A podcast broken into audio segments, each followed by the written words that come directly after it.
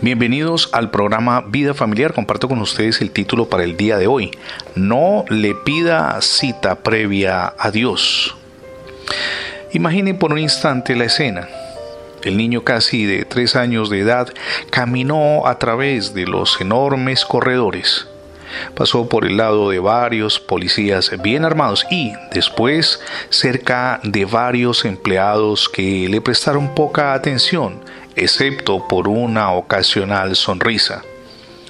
Al pasar cerca del escritorio de una secretaria, el pequeño niño no se percató del saludo de ella.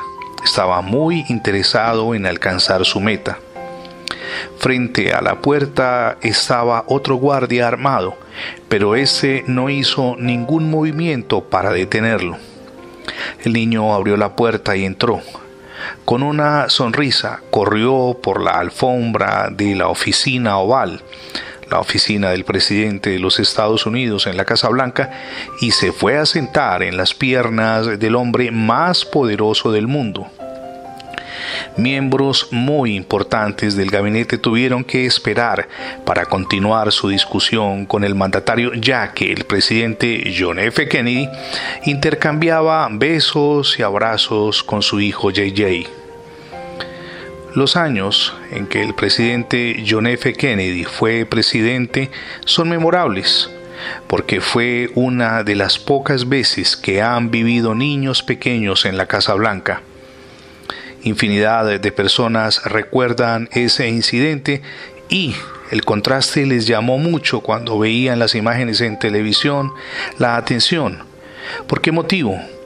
Porque el hombre más poderoso del mundo y el niño que podía, y por favor preste atención a esto, caminar frente a las secretarias, miembros del personal de seguridad sin ser detenido, lo hacía las veces que quería hasta llegar a los brazos de su padre.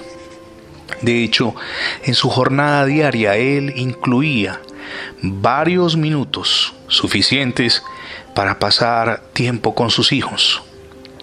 Se puede imaginar que alguien se hubiera opuesto. Un momento pudieron haberle dicho, por favor, ¿acaso no sabes quién es este hombre? Él es el presidente de los Estados Unidos, el líder de la nación más importante del mundo. No puedes entrar aquí cuando se te ocurra y luego sentarte en sus piernas. ¿Quién te crees que eres? JJ, el pequeño, habría mirado a su retador con una sonrisa de confianza total y le habría dicho, Él es mi padre usted puede observar que JJ sabía muy bien quién era su papá y sabía quién era él mismo, es decir, tenía clara su identidad como hijo. La tragedia de los cristianos de hoy es la completa ignorancia de quiénes son en Cristo. Después de que Jesucristo ha hecho todo lo necesario para hacernos aceptables delante de Dios, que es santo, e impartirnos su vida para que la experimentemos cada día. Todavía muchos de nosotros en nuestra condición de creyentes dudamos de que Dios en realidad escuchará nuestras oraciones, de que seamos dignos de servirle en el ministerio o simplemente de que Dios verdaderamente nos ame. Lo que quiero decir es cómo puede amarme Dios sabiendo todos los errores que cometo.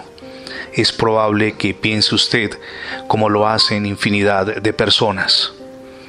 Cristo hizo posible que usted y yo pudiéramos entrar delante de la presencia del Padre en oración sin necesidad de pedir cita previa. Es algo maravilloso.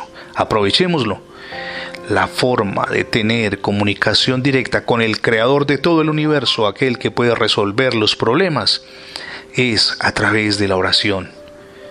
Es un hábito, un principio de vida que debemos asumir. Permítame preguntarle, ¿ya recibió a Cristo en su corazón como su único y suficiente Salvador? Hoy es el día para que lo haga. Reciba a Jesús como su único y suficiente Salvador, pero además permita que sea Cristo quien gobierne su familia. Es la mejor decisión que podemos tomar. Gracias por escuchar las transmisiones del programa Vida Familiar. Recuerde que ingresando la etiqueta numeral Radio Bendiciones en Internet tendrá acceso a todos nuestros contenidos digitales alojados en más de 20 plataformas. También le invitamos para que se suscriba a nuestra página en internet, es facebook.com diagonal programa Vida Familiar.